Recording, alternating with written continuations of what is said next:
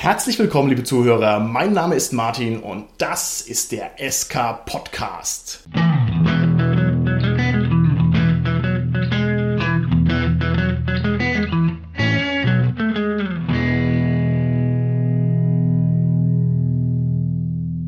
Mit mir heute im Studio sind meine lieben Gäste, die Sarah, der Gernot und der Holger. Hi, hier ist die Sarah. Hallo, hier ist der Gernot. Ja, hallo, der Holger hier. Kurz bevor ihr im Studio angekommen seid, hat mich übrigens noch was erreicht und zwar ein Telegramm. Nee. Was? Soll ich es gerade mal aufmachen? Ja, klar. Okay, Moment. Also, hier steht, cool. liebe SK Podcast, stopp. Ich hätte einen Vorschlag für ein Thema für eine Folge. Stopp. Wollt ihr nicht mal drüber reden, ob Pen und Paper mittlerweile hoffnungslos veraltet ist? Okay, interessant. Warte mal, bevor wir jetzt anfangen darüber zu reden, ich ziehe noch kurz meine Uhr auf. Oh ja, Moment, ich helfe dir, aber dafür brauche ich mein Monokel. Ah, genau, das passt ja zu deinem Zylinder. Gell? Jetzt beeilt euch mal ein bisschen, denn ich denke, das ist schon ein Thema, über das es wert ist zu sprechen. Also über die Frage, ist Pen und Paper in der heutigen Zeit mittlerweile hoffnungslos veraltet? Und da müssen wir zunächst natürlich eine kurze Referenz über uns selbst ablegen. Wie schaut's denn aus, lieber Cast? Wie lange spielt ihr persönlich denn eigentlich schon Rollenspiel? Wenn ich da so drüber nachdenke, müssten es bei mir jetzt gerade zwölf Jahre sein. Zwölf Jahre ist aber auch ganz schön ordentlich. Gernot, wie ist es bei dir? Ich würde sagen, ungefähr 15 Jahre müssten es sein. Also ergo so das halbe Leben. Das halbe Leben Rollenspieler. Exzellent. Holger, wie ist es bei dir? Ich bin auch so im Bereich zwölf Jahre. Ich weiß es aber nicht ganz genau. Okay, also ich habe das halbe Leben schon überschritten. Ich bin schon im 20. Jahr Rollenspiel, wahrscheinlich sogar schon drüber. Also begleitet mich schon sehr lange. Insofern sind wir natürlich prädestiniert dafür, da mal drüber zu reden, wie also das Rollenspiel gealtert ist oder wie auch nicht. Wie ist es denn bei euch, wenn wir mal den persönlichen Blickwinkel beibehalten? Hat sich im Laufe der langen Jahre eure Einstellung zum Rollenspiel verändert? Oder ist die gleich geblieben? Ich glaube, was sich bei mir am meisten geändert hat, ist, dass wir am Anfang sehr stark ein System bespielt haben und ich jetzt sehr viel versuchsfreudiger geworden bin. Also schon auch sehr viele verschiedene Sachen angespielt habe. Okay. Und da habe ich mich am Anfang nicht so sehr getraut. Da war ich eher so heimisch in meinem Heimsetting und wollte da nicht wirklich raus. Okay, alles klar. Gernot, und bei dir? Ja, ich denke auf jeden Fall. Also meine Einstellung hat sich einerseits geändert, wie ich spielen möchte und was ich spielen möchte. Und dann hat sich auch die Gruppe immer wieder ausgewechselt, Okay. bis man dann irgendwann bei Leuten landet, mit denen man wahrscheinlich auch länger spielen kann. Also du hast sozusagen einen feineren Geschmack entwickelt, dass du früher großzügiger gewesen wärst, was man dir so serviert und jetzt schaust du dir eher genauer hin. Ist das korrekt? Ja, genau, das ist korrekt. Und wie gesagt, einige Spiele aus der Vergangenheit, mit denen würde ich jetzt nicht mehr spielen. Ohne böse sein zu wollen. okay. Ich meine, das ist sicherlich ja auch ein Prozess, der so entsteht, wenn man weniger Freizeit zur Verfügung hat, dass man dann wählerischer wird, was man dann mit der Zeit anstellt. Ne? Ja, also auf jeden ich Fall. denke schon auch, dass es bei mir so ist. Und das Angebot ist auch sehr viel größer geworden, muss man sagen, im Laufe der Zeit. Also Oh es ja. gibt einfach sehr viel mehr Möglichkeiten als noch früher. Holger, wie ist es bei dir? Hat sich deine persönliche Einstellung zum Rollenspiel verändert? Also auf jeden Fall schon. Ich denke, das geht vor allem daraus hervor. Früher habe ich halt mit ganz guten Freunden gespielt und das war wirklich so die einzige Runde. Und als dann das zerbrach, war es mal ein bisschen Pause. Jetzt ist es eher so, die Freundschaft entwickelt sich eher aus der Gruppe heraus und nicht andersrum, dass sich die Gruppe aus den Freunden entwickelt. Der Holger wurde wiederbelebt. Ja, meine, ich verstehe, was du meinst. Irgendwann ja. wird es halt wieder so diesen, ja, man will jetzt doch mal wieder spielen und jetzt muss man sich halt doch mal jemanden suchen und man kennt die Leute halt noch nicht, aber man spielt dann mit denen. Einmal das und dann außerdem, wenn du deinen Wohnort ab und zu mal wechselst, dann rutscht er auch immer wieder raus und immer wieder Ja, rein. genau. Und das ist natürlich so im fortschreitenden Lebensalter, muss man seinen Wohnort einfach wechseln. Und man hat also nicht mehr diese natürlich gewachsene Urgruppe sozusagen, in der man sich sehr lange suhlen kann, sondern man ist gezwungen, ein bisschen rauszugehen und das ändert natürlich massiv viel. Ne? Auf jeden Fall. Bei mir ist es noch so, ich bin also auch anfangs jemand gewesen, der sich unendlich in ein System hineinkonzentriert hat. Und da bin ich also mittlerweile auch viel, viel arroganter geworden. Also wenn ich jetzt merke, mir taugt irgendwas nicht, dann kriegt es ein, zwei, drei Chancen. Und wenn es mir dann immer noch nicht gefällt, dann Arrivederci und nächstes System her. Das wäre also früher auch unmöglich gewesen, muss ich sagen. Und ich finde, man geht auch ein bisschen technischer damit um. Zu meiner Anfangszeit war Rollenspiel für mich die große Erweckung, dass ich sagen kann, also da kann ich mich hier kreativ austoben. Zu Zeiten, wo man noch ernsthaft Risiko gespielt hat, ja, ging das irgendwie anderswo nicht, muss ich sagen. Gab es kein Internet und so ein Zeug. Die Anschlussfrage ist natürlich folgende. Habt ihr das Gefühl, das Rollenspiel ist in all der langen Zeit gut gealtert oder ist es schlecht gealtert? Ich würde sagen, es ist gut gealtert. Ich finde, es hat sich weiterentwickelt. Von sowas, das 30, 40 Jahre alt ist quasi und ein bisschen trashig war oder ich jetzt mittlerweile als ein bisschen trashig empfinde, hat sich sehr stark in die Breite, in die Vielfalt entwickelt. Okay. Man kann extrem viele verschiedene Sachen spielen und man hat die freie Auswahl, welches Setting man spielen möchte. Das war am Anfang auch nicht so. Ergo würde ich sagen, ja, es hat sich gut entwickelt. Okay. Ich würde sagen, dass es systemabhängig ist. Ich finde, dass diese Welten, die immer weiter wachsen, wie jetzt beispielsweise DSA, die bereiten mir dann eher Probleme. Also es muss ja irgendwo mal ein natürliches Ende haben. Ja? Also Okay. Es kann ja nicht unendlich lang wachsen und es wird irgendwie so ein Moloch mit der Zeit. Ne? Okay, gut. Also deswegen würde ich eher sagen, also manche Systeme haben sich vielleicht zum Besseren entwickelt oder die Vielfalt hat sich zum Besseren entwickelt, aber dann gibt es natürlich auch die Negativbeispiele. Ja, auf alle Fälle. Also der Zugriff auf ein Rollenspiel ist natürlich üblicherweise nach wie vor der Zugriff über den Text und ich finde, das ist schon ein bisschen unmodern. Also wenn mir einem früher jemand ein Buch hingelegt hat, hier lies mal 300 Seiten Rollenspielregeln, ich finde, das war eigentlich kein Problem, aber heutzutage ist es schon ein wenig Zumutung, ne? Zugriff über Podcast. Das ist richtig, ja. Wir sind wie Rollenspiel-Honig ins Ohr, ja. Und da muss überhaupt Genau. keiner sich anstrengen. Das Hier haben wir gerade eine Marktlücke entdeckt. Wir lesen 300 Seiten vor. Oder mit Oh, ich glaube, da kriegen wir Probleme mit dem Copyright. Ich ne? denke es halt auch. Das Regelhörbuch. Oh. Aber die Sarah hat vollkommen recht. Also es gibt heutzutage natürlich auch andere Vermittlungsformen. Wenn ich mir überlege, was es auf YouTube alles gibt. Jetzt mal ganz im Ernst, ich habe mir halt noch textlich angelesen, was Rollenspiel überhaupt ist. Ja. Und heutzutage kannst du halt jemanden auf YouTube beim Rollenspiel zugucken. Das das ist schon ein großer Schritt nach vorne. Auch wenn ich diese Rollenspielrunden auf YouTube immer grauselig finde, muss ich sagen. Also ich kann da nur sehr schlecht zugucken. Wie geht's euch? Schaut ihr euch sowas an? Noch nie gesehen. Ich habe bisher nur The Gamers gesehen, aber das kann man ja nicht wirklich als Rollenspielrunde Nein. bezeichnen. Weil ich habe ganz am Anfang, als Splittermond erschienen ist, ist ja nicht so lang her, Ja. da habe ich mir eben mal Sachen angeguckt, wie die Okay. dann eben spielen. Und das fand ich interessant, einfach um ein Gefühl für zu bekommen, Okay. wie das so abläuft, wie so das Flair ist und so weiter und so fort, oder wie die es eben übertragen können. Okay. Und das fand ich interessant. Aber früher natürlich, wie du gesagt hast, gab es es nicht. Da musste man noch lesen und da brauchte man noch eine Aufmerksamkeitsspanne, die länger war als die einer Fliege. Das finde ich sehr schön, dass du dir ausgerechnet Splittermond angeguckt hast. Immer wenn ich irgendwie was suche, keine Ahnung, wenn ich mir anschaue, wie funktioniert Fate, dann finde ich immer genau dafür keine gescheite Rollenspielrunde, wo ich mal zugucken kann, wie die das wirklich spielen. Aber für die großen Systeme wie Splittermond und Schwarzes Auge gibt's schon viel, finde ich. Die Wertigkeit der Produkte beim Rollenspiel ist hochgegangen. Also diese 80er-Jahre-Sachen, auch wenn natürlich die Oldschooler uns jetzt an die Gurgel gehen wollen, ja, einprägsamer Stil hat seinen Charme, aber im Vergleich zu einem modernen Produkt, was Vollfarbe ist und Hardcover und nicht labbrig und einen ordentlichen Index hat, da hat sich schon ganz schön viel getan, muss ich sagen. Also da hat sich das schon weiterentwickelt.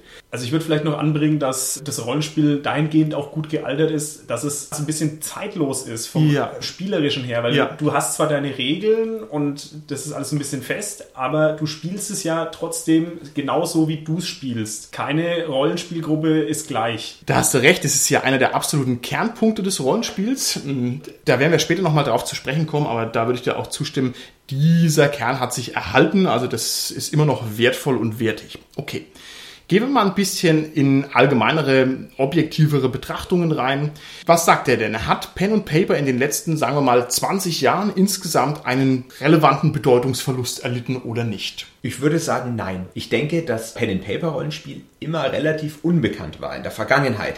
Aber gerade in der jungen Vergangenheit, den letzten Jahren, hat es ein bisschen was Mainstreamiges bekommen. Ich sag mal so eine Erwähnung von D&D in Big Bang Theory, in der Ja, Serie zum ja. Beispiel. Also solche Sachen. Es wird immer populärer. Vielleicht wird es aber nicht so wahrgenommen, wie wir es hier zelebrieren und ausleben. Okay. Aber generell, denke ich mal, hat es einen viel höheren Werbeanteil bekommen. Okay, gut. Da gab es doch beispielsweise auch diesen Film bei Futurama, oder? Ja, stimmt, genau. Richtig. Bender's Big Game heißt der. Großartig. ja. Ich bin äh, Futurama Bibelfest. Ich kann das alles auswendig mitsprechen. Da hast du recht. Also das ist auf alle Fälle in den Mainstream gerückt. Das muss man schon sagen. Auf der anderen Seite ist natürlich die Konkurrenz zum Rollenspiel ins Unermessliche gewachsen. Also früher war das halt schon ein einmaliges Hobby, das Dinge leisten konnte, die es sonst so nicht gab. Und da muss sich das Rollenspiel heute schon mit mehr Ellenbogen durchsetzen, um in dem Überangebot an an Freizeitangeboten überhaupt noch sichtbar zu sein. Vor allem, wenn man jetzt mal in die Richtung Computerspiele geht, Ja, da gibt es ja. ja. auch sehr viel, was so in diese Rollenspielecke geht. Ne? Absolut, das ist ja ein eigenes Genre, ne? Also hier Rollenspiel, Computerspiele gibt es ja mega viel und auch tolle Sachen, ne? Und ich muss auch sagen, dass dieses Argument, was dann oftmals gebracht wird, dass die Computerspiele nicht so flexibel sind wie jetzt ein Pen and Paper, das ist natürlich korrekt, aber durch dieses große Angebot, das man hat, die Vielfalt, dass ich sagen kann, ich spiele das halt durch und dann spiele ich das nächste, da finde ich, wird es Ja, auch ein bisschen ja. abgeschwächt. Okay, man hat auch im Computerspielbereich zum Beispiel eine riesengroße Auswahl, das ist richtig. Man muss natürlich noch sagen, die Verkaufszahlen sind natürlich immens runter. Wenn man sich anguckt, wie sich zum Beispiel die DSA-Basisbox damals verkauft hat mit irrsinnigen Zahlen, ist es natürlich niemals wieder erreicht worden im Nachhinein. Da ging die Kurve schon nach unten und es gibt zwei berühmte Rollenspiel-Knicks, so wie der Pillenknick in der Demografie. Wisst ihr das? Also was war der erste Hackentritt fürs Rollenspiel? Wer traut sich's zu sagen? Ja, das war bei Magic the Gathering. Exzellent, ja. Die ganzen Schüler haben DSA in die Ecke geschmissen und haben gesagt, jetzt nur noch Magic. Die hatten kein Geld mehr. Ja? Und wenn du dir so viele Booster kaufst, dann geht's einfach nicht. Ja, aber das ist dieser Trend der Visualisierung, oder? Du bemühst nicht deine eigene Fantasie und lässt deine Kreativität spielen, sondern du lässt ja dann quasi von, bös gesagt, von einer Karte diktieren, was du zu tun hast. Genau. Magic kann man nicht darauf reduzieren, es ist ein super komplexes Hobby. Haben wir auch lange Zeit gespielt, denke ich, alle. Ich bin nicht so der große Magic-Spieler, gebe ich gerne zu. Magic habe ich relativ lange gespielt, einige Jahre und habe auch viele, viele Kilos an Karten erworben und wieder verkauft. Aber irgendwann, muss ich sagen, wurde das zu turbulent und zu seltsam. Es ist natürlich auch so, dass Rollenspiel zwar teuer ist für den Schüler, wenn er sich irgendwelche Quellenbände und Abenteuer kaufen muss, aber Magic ist ja nach oben offen. Dieses Panini-Sammelkartensystem und dieser ganze Halbbetrug, der da so drin gesteckt hat, damals, wo es noch keine Living Card Games gab, sondern nur diese Überraschungsbooster, Ja. das ist natürlich schon harter Stoff, muss man sagen. Absolut, das regt ja den Hort- und Ja. Sammel-Tauschtrieb an und natürlich wird ja jede Edition immer besser als die vorgehende. Ja, Ja, muss ja, ja, noch mehr Karten kaufen. Genau so ist es. So, was war der zweite Hackentritt für so ein Rollenspiel? Ich würde sagen, Online-Gaming, World of Warcraft. Absolut. World of Warcraft hat die Reste der Rollenspieler, die noch da waren nach dem Magic Disaster, einkassiert und sie mit einer freien Computerspielwelt bedient. Das war schon eine große Sache. Ich habe mehrere Existenzen scheitern sehen in meinem persönlichen Umfeld wegen World of Warcraft. Wie ist es bei euch? Wie viele World of Warcraft Zombies kennt ihr? Einige. Tatsächlich, ja. Also ne? es gab Leute, die haben sich wirklich zu Hause eingeschlossen und die haben ihr Privatleben und ihr berufliches Leben nicht mehr auf die Reihe gebracht. Ja. Das gab es wirklich, ja. Wer wären wir, das zu kritisieren, wo wir doch selber Eskapismus uns auf die Fahnen schreiben? Also ich habe dagegen gar nichts, aber das ist schon auffällig. Also diverse Studenten haben ihr Studium in Sand gesetzt in meiner persönlichen Umgebung wegen World of Warcraft, muss ich sagen. Die Menge macht das Gift, ne? Aber stimmt es, dass diese Welle so ein bisschen abgeflaut ist? Ich meine, es gab dann sehr viele Konkurrenzprodukte, da gab es ja dann was Ja. von Star Wars und es gab ein Herr der Ringe Online-Game, aber ich glaube, das hat insgesamt so ein bisschen nachgelassen, oder? Mittlerweile ja. Ich muss sagen, es ist mir schleierhaft, warum ich da damals nicht angebissen habe. Das war also auf mich zugeschnitten, aber aus irgendeinem Grund habe ich es nicht gemacht. Frag mich nicht warum. Glück. Ja, schon. Kannst vielleicht bei mir sagen, ich habe es mal angetestet, World of Warcraft, aber ich bin da nie so drauf angesprungen, weil ich das schon von Diablo 2 kannte, muss ich ganz ehrlich sagen, weil das war ja dieser ähnliche Grind-Effekt, Ja. dass man so, ah, ich muss immer mehr spielen, um immer besser und so weiter und so weiter. Und das fand ich bei Diablo irgendwann langweilig und dann hat es mich bei World of Warcraft halt nicht mehr gepackt. Ich glaube, ich weiß, wie es bei mir war. Und zwar hatte ich vorher schon so eine Browser-Game-Phase. Diese dummen Spiele, wo man sich immer einloggen muss für irgendwas. Und da habe ich also auch mal ein Jahr lang echt viel Energie rein investiert und habe dann danach sagen können, okay, diese Lektion hast du gelernt. Das ist einfach Lebenszeit, die weg ist. Und dann habe ich, glaube ich, World of Warcraft nicht mehr mitgemacht. Aber die coolsten Rollenspiel-Games, die es eigentlich am Rechner gab, also sowas wie Baldur's Gate, Neverwinter Nights und solche Geschichten, Planescape Torment, die gibt's ja de facto eigentlich auch nicht mehr. Nicht mehr richtig. Okay, Pillars of Eternity, meinetwegen. Aber Gut. ich weiß nicht, ich würde sagen, da ist der Markt auch nicht mehr so. Da gehen die Leute Richtung mehr Visualisierung auch, Ja. anstatt dass man diese Charakterinteraktion hat, die man eigentlich auch in Pen and Paper findet. Ja, und diese Open-World-Settings, wie jetzt beispielsweise, sag mal, ein Fallout oder Skyrim, Ah, das ist ja, ja, ja. Genau. auch eher eine andere Art, ne? Ja. Wiewohl ich mir das nicht anmaßen möchte, zu sagen, sowas gibt's nicht mehr, weil was es alles für Spiele gibt, man glaubt's nicht. Also es gibt's bestimmt schon, aber es hat nicht mehr diesen Impact, Mm, den es früher sein. hatte. Baldur's Gate, Planescape Torment und so, das waren ja spielbare Romane, also Ja. von der Textmenge Ja, ja, ja. Das ist ja bei Pillars of Eternity ähnlich. Auch da musste man lesen. Ja, genau. Und, nee, und das, ne, das, das ist einfach so ein bisschen, dass das die Leute nicht mehr so anspricht. Also natürlich ist das jetzt mit Pillars of Eternity die Retro-Welle wird Ja. da geritten, aber im Endeffekt, wenn du das komplett ohne Vorwissen quasi machen würdest, das Spiel jetzt, also ohne dass es Baldur's Gate mal gab, wer weiß, ob das heute noch erfolgreich wäre. Ja, stimmt. Ich lehne mich jetzt mal weit aus dem Fenster und sag mal eine Theorie, die mag stimmen oder sie mag nicht stimmen. Sie ist jedenfalls meinem Eindruck nach nicht völlig aus der Luft gegriffen.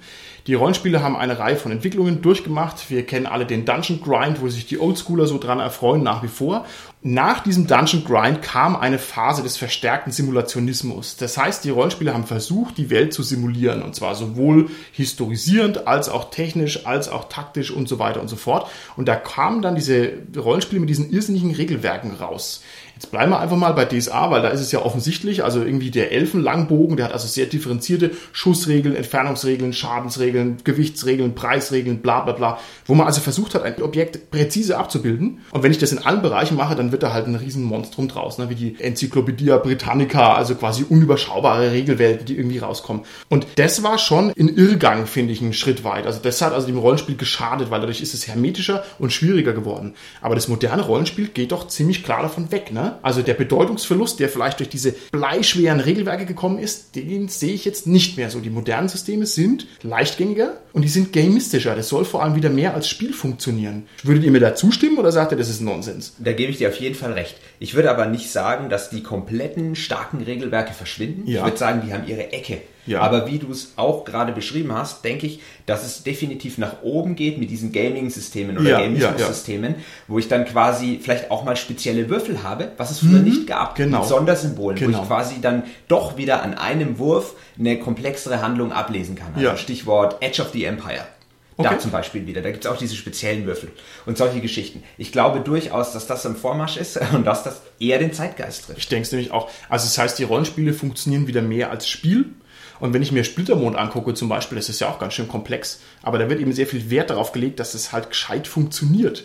Ne, was jetzt zum Beispiel bei anderen Regelwerken halt nicht so ist. Da hauen wir halt einfach nur mehr Stoff rein. Okay, kann sein, dass das Nonsens ist, was ich erzähle. Jedenfalls hatte ich mir das so schön überlegt im stillen Kämmerlein. Was vielleicht weiterhin zum Bedeutungsverlust von Rollenspielen beitragen könnte, sind auch diese Brettspiele, die ja. sehr in diese Rollenspielecke gehen. Ich meine, wir haben da von vorhergehenden Produkten Hero Quest und da hat sich ja sehr viel daraus entwickelt. Ich sag mal jetzt aktuell Shadows of Brimstone. Ich liebe dieses Spiel, ganz okay. toll. Also okay. Horror im Wilden Westen von Flying Frog Productions. Okay. Oder Zombie-Side, was es jetzt auch im Mittelalter Mittelalter-Setting gibt oder was es da noch alles gibt im Warmer Hots-Universum. Und alles so diese Systeme, wo man auch Abenteuer spielt oder Kampagnen spielt, Charaktere sich fortentwickeln können, mhm. sich individuell entwickeln. Ich sag mal, das nimmt die Leichtigkeit, die ja, das Rollenspiel ja. bringen kann und setzt es in ein Brettspiel, das ich alleine spielen kann, das ich ja. mal mit wechselnden Personen spielen kann. Genau. Sehr flexibel ist eigentlich im Gegensatz zu einer starren Spielrunde. Richtig, und vor allem nimmt es das aus dem fiktiven, ausgedachten Raum raus und lässt es sozusagen real auf dem Tisch erscheinen.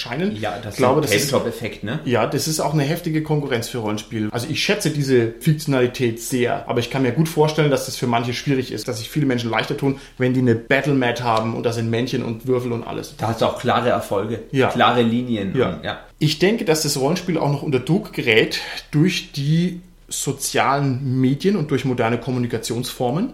Denn Rollenspiel ist ein Sprechspiel und es ist sozusagen was, wo man viel redet und eine Gruppe von Menschen ist, die was miteinander macht. Und es ist eben heutzutage sehr viel einfacher, auch ohne eine Spielgruppe zu erreichen. Denn ich habe halt meinen Facebook, ich habe meinen WhatsApp, ich bin mit allen permanent vernetzt. Ich finde, das nimmt dem Rollenspiel so ein bisschen hier den Wind aus den Segeln, dass es halt so eine soziale Geschichte ist. Ganz ehrlich, ich finde das genau das Gegenteil. Okay. Weil das irgendwie die Wertigkeit, Personen im realen Umfeld um mich herum zu haben, mhm. ja, die weiß ich viel mehr zu schätzen.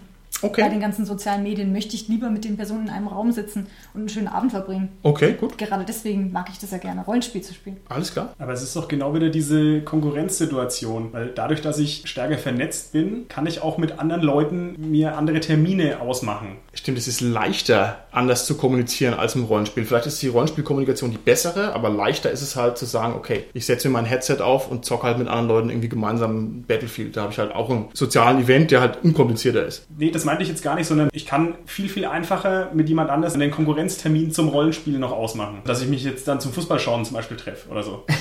Wer würde denn Fußballschauen dem Rollenspiel vorziehen? Wieso gibt es kein Fußballrollenspiel? Das fehlt auch. Das ist unsere Marktlücke. Wobei, das bringt es wieder auf den Punkt. Man kann einfach 5000 Sachen machen und Rollenspiel ist nur eins davon. Wo man natürlich auch ein bisschen Kaffeesatzleserei betreiben kann, ist der kulturelle Wandel, der auf alle Fälle stattgefunden hat. Man könnte sich also fragen, ob die Leute früher mehr am selben Ort geblieben sind und deswegen Rollenspiel leichter gewesen ist. Man könnte sich fragen, ob die Nerds heutzutage eher in die Breite gehen von ihren Hobbys, wo wir früher uns noch wie die Idioten auf ein Hobby gestürzt haben. Man könnte sich vielleicht fragen, ob der Aufwand mittlerweile zu hoch ist, also gerade diese seitenstarken Regelelemente oder gibt uns die Demografie eine Blutgrätsche, gibt es zu wenig junge Leute? Ich weiß es nicht. Aber vielleicht gibt es ja auch dort draußen irgendjemand, der wirklich vor 40 Jahren angefangen hat, dieses Hobby zu betreiben. Der kann ja auch seine Meinung hier reinschreiben, richtig? Ja, natürlich, genau. Also wir wissen es nicht. Also es mag noch mehr Faktoren geben, die das Rollenspiel insgesamt sehr stark beeinflussen. Vielleicht müssen wir noch mal eine Lanze brechen für das Rollenspiel. Sarah, du hast es gerade sehr schön gesagt. Du hältst Rollenspiel für ein authentisches soziales Erlebnis. Ist das korrekt so? Auf jeden Fall. Und das ist für mich eines der zentralen Punkte, weil ich natürlich auch meine Freizeit damit verbringe, meine Freunde zu treffen und warum dann nicht zum Rollenspiel treffen. Richtig. Und vor allem, was gibt es denn Schöneres, als gemeinsam Abenteuer zu erleben? Ja, oder eben einen Vorteil, den man niemals aus dem Rollenspiel wegnehmen kann. Das ist eben die grenzenlose Entscheidungsfreiheit, Ja. meiner Meinung nach. Ja. Das kannst du gar nicht am Computer haben oder an der Konsole oder sonst wo. Und du erlebst was Einzigartiges. Ein Computerspiel ist immer gleich. Wenn du es dreimal spielst, hast du im Wesentlichen dreimal die Story, auch wenn du dich vielleicht anders entscheiden ja, kannst. ja. Hier hast du wirklich was Einmaliges und es bringt es auf ein ganz anderes Wertigkeitslevel. Richtig. Und vor allem auch Computerspiele, sagen wir mal, als direkte Konkurrenz, die eine gewisse Entscheidungs- und Weltfreiheit vorgaukeln. Ich sage jetzt mal Fallout. Ja, die stinken halt ganz schön ab gegen gescheites Rollenspiel. Also auch gerade die sagen, das ist unsere Stärke. Da hockst du doch als Rollenspieler da und sagst dir, also bitte Kinder, ja, weil ich jetzt hier vier Dialogoptionen habe, das ist doch keine Entscheidungsfreiheit, das ist ja lächerlich. Oder weil ich mal zwei Möglichkeiten habe, den Quest zu lösen, da lachen wir erfahrenen Rollenspieler darüber. Was hat Rollenspiel noch für einzigartige Stärken? Das Rollenspiel ist ja auch eine ganzheitliche Spielform. Also man muss da ja immer auch sich vorbereiten. Man ist quasi direkt der Produzent Ja. und der Konsument. Und das kannst du beim Computerspiel zum Beispiel auch nicht machen. Genau, man hat also vor allem die Kontrolle über das Spiel. Ich kann es also von der ersten Idee bis zum Spieleabend, kann ich es in jeder Hinsicht beeinflussen und bin also Direktor, Regisseur und Chef, wie ich das haben möchte. Das ist natürlich großartig. Vielleicht als letzte Sache von meiner Seite auch noch gesagt, das Rollenspiel spiegelt einen immer selbst. Also Hero Quest, brillantes Spiel. Ich würde niemals ein schlechtes Wort über Hero Quest sagen. Aber das hat mir halt vor allem gefallen, als ich noch neun Jahre alt war. Ja, und jetzt bin ich aber halt keine neun Jahre alt, sondern zwölf mittlerweile. Ja, und habe mich also immens weiterentwickelt. Und der Punkt ist der, Rollenspiel spiegelt einem immer das zurück, was man hineinlegt. Das heißt, es wächst immer mit einem mit und so wie ein, ein veraltetes Computerspiel irgendwann mal nervt, kann ein Rollenspiel niemals nerven, weil es immer das zurückgibt, was man sozusagen reinlegt. Das ist also in meinen Augen ein ganz relevanter Punkt. Es gibt eine Reihe von Indizien, die darauf hinweisen, dass wir uns gerade in einer mächtigen Aufschwungphase des Rollenspiels befinden. Was meint ihr denn? Woher kommt denn der Rückenwind, den das Rollenspiel gerade erfährt? Also wenn man auf den klassischen Bereich des Fantasy-Setting geht, was ja doch ein Kernpunkt vom Rollenspiel ist, dann würde ich sagen, dass es definitiv auch von Herr der Ringe Aufwind bekommen hat. Also quasi einem der großen Fantasy-Epen der Neuzeit, Okay. wenn man so sagen darf. Von daher, das hat nochmal viele Leute generell für diesen Fantasy-Bereich angeregt. Richtig. Die große Veränderung, die der Herr der Ringe in meinen Augen gebracht hat, war vor allem, dass er die Fantastik salonfähig gemacht hat.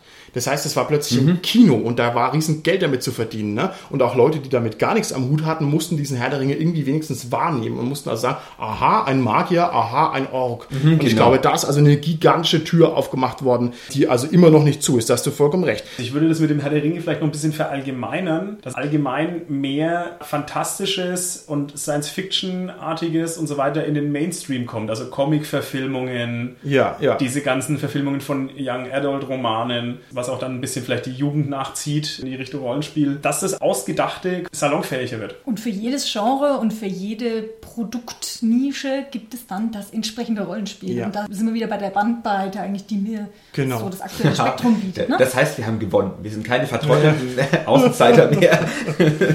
Ach, da gibt es so eine tolle Szene in Zero Charisma, wo der eine Nerd den anderen anbrüllt, irgendwie, du bist ein Nerd, gib's zu. Das ist eine Kultur, die auf Unterdrückung und Ausgrenzung basiert und die Genau. wir quasi als Parias hochgezogen haben. Also ganz großartig.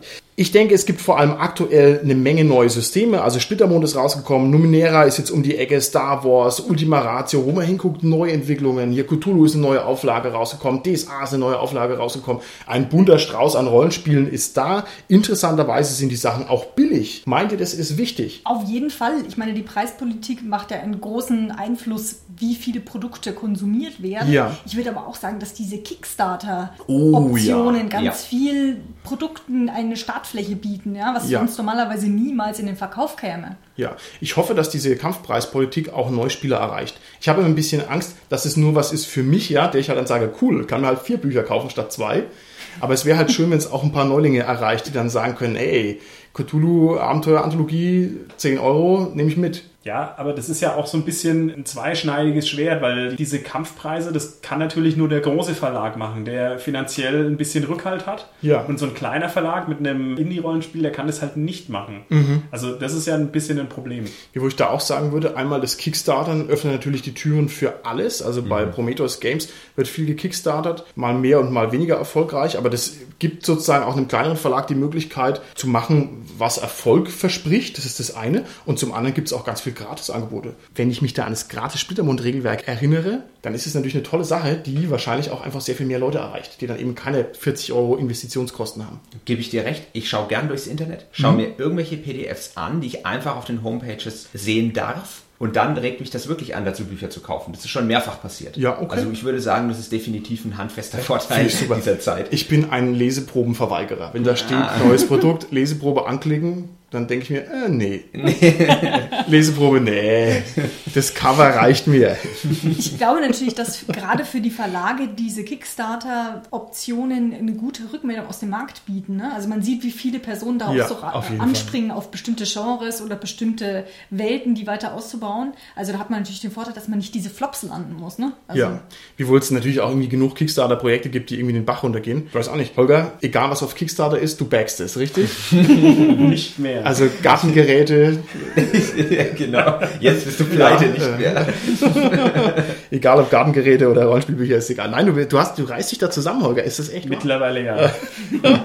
Es gibt einfach zu viel, oder? Das boomt. ja. Es dauert halt bei den meisten Produkten sehr, sehr lange, bis die mal da sind. Trotzdem ist es cool, weil du kickstarterst einfach mehreres, dann hast du erstmal einen zeitlichen Versatz, aber dann kommt nach und nach Zeug und du denkst dir, stimmt, richtig, ich habe Rippers Resurrected gekickstartert. Voll cool eigentlich. Dauert halt noch eine Ecke. Vor fünf Jahren. genau.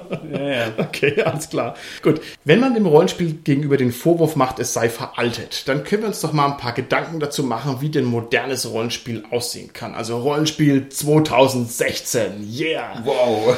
Sarah, wie kann ich Rollenspiel modernisieren? Wie kann ich aus diesem anrüchigen, alten, verstaubten Hobby ein gleißendes, futuristisches Hobby machen? Was gibt's da für Möglichkeiten? Weg von altem, verschrobenem Pergament, ab in die Zukunft, die digitalen Medien.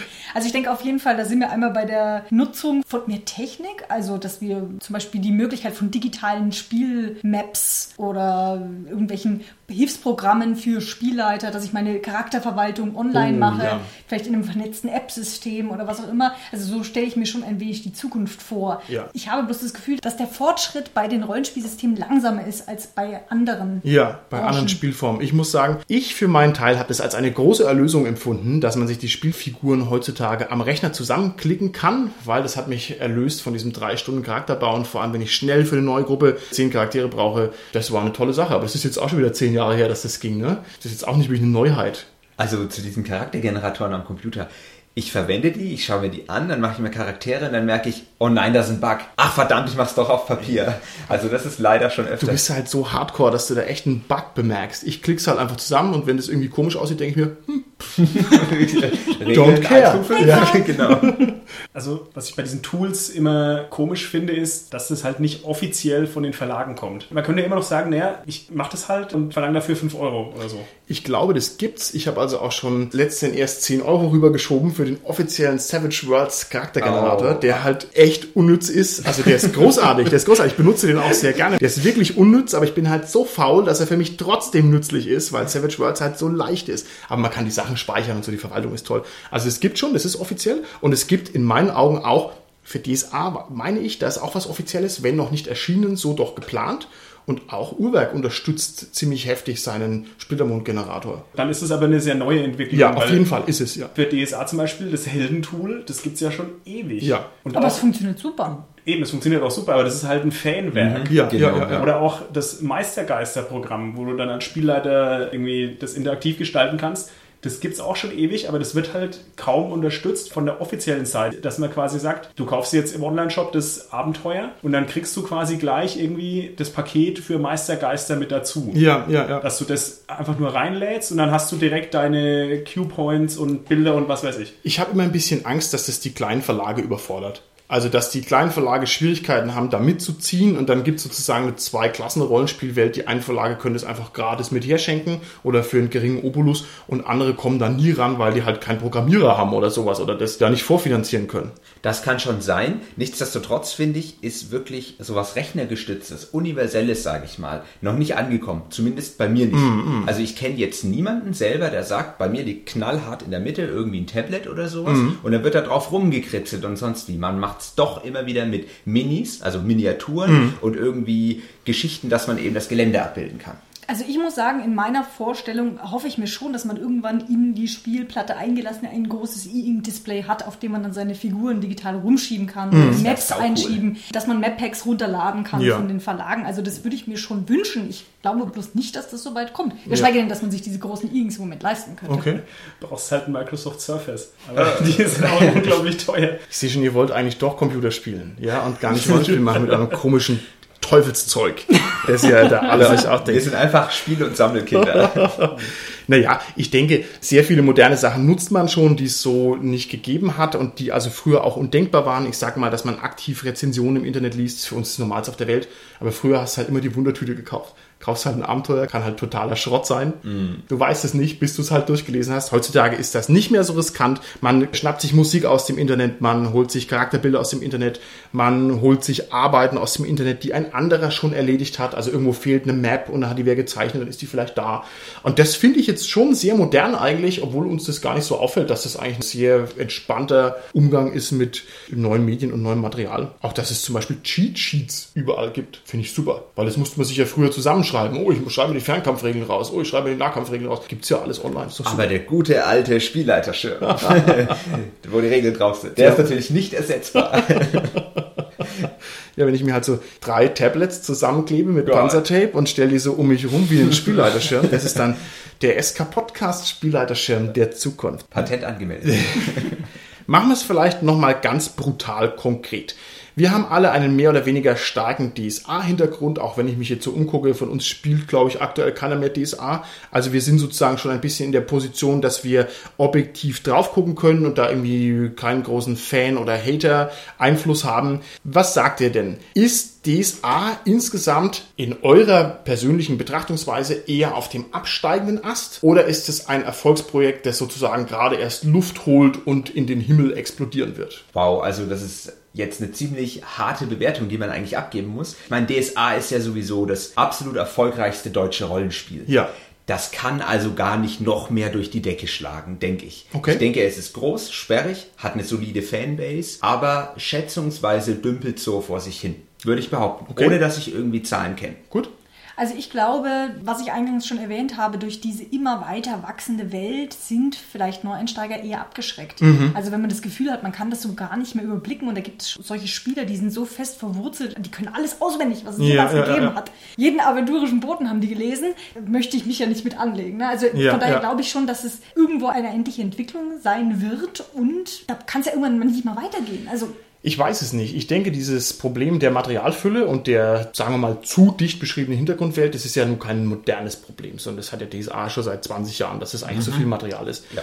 Insofern, wenn das schwarze Auge bisher damit gut zurechtgekommen ist, dann wird es wahrscheinlich damit auch weiterhin zurechtkommen. Man wünscht ja sozusagen im Sinne des gesamten deutschen Rollenspiels, dass DSA natürlich möglichst viele Neuspieler rankriegt. Ob das der Fall ist, weiß ich nicht. Es könnte deswegen der Fall sein, weil es einfach so viele Runden gibt und weil die Möglichkeit auf eine DSA-Runde zu stoßen einfach signifikant höher ist, jetzt als ich sage mal auf eine Runde Deadlands zu stoßen. Einfach nur über das Gesetz der großen Zahlen, ne, haben die schon die Möglichkeiten theoretisch. Ob das so stimmt, keine Ahnung. Weiß nicht, ob es viele DSA-Neuspieler gibt. Wenn ich jetzt neu mit dem Rollenspiel anfangen würde, ich glaube, in dem breiten Produktangebot, was es gibt, würde ich nicht zwingend beim schwarzen Auge landen, sondern mhm. ich würde woanders landen. Das kann sehr gut sein, ja. Vielleicht sage ich noch mal ein paar positive und ein paar negative Aspekte, die mir so durch den Kopf gegangen sind. Beim schwarzen Auge würde ich sagen, vorteilhaft, super tolles neues Layout. Ne? Regeln sind offenbar verschlankt und verbessert, also der riesengroße Verriss ist mir jetzt noch nicht untergekommen. Das Materialangebot ist wahnsinnig gut.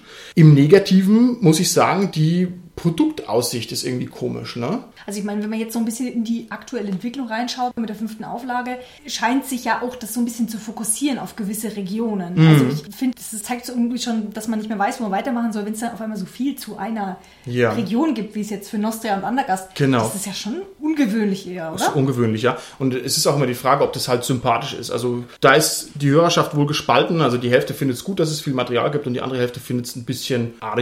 Ich lasse mich gerne von sowas anfixen, muss ich zugeben. Ich kaufe mir das natürlich auch gerne, schaue mir das an, finde es auch toll. Okay. Gerade wenn es dann hier die Kultur ist von diesem Ort und du dann eben auch entsprechend rauslesen kannst, wie sind die gekleidet, was machen die und so weiter. Aber dahinter steht hundertprozentig einfach ein ökonomischer Grund. Ja, da würde ich dich gerne noch was anderes fragen, lieber Gernot. Was hältst du denn zu einem Produkt, das jetzt hier auch im Umfeld dieser Folge irgendwann rausgekommen sein muss, und zwar dem Raya Sutra? Also eine Spielhilfe, vielleicht um es ganz kurz zu erklären. Da geht es um die aventurische Göttin der Liebe und das Raya Sutra klingt ja schon vom Namen her wie das Kama Sutra.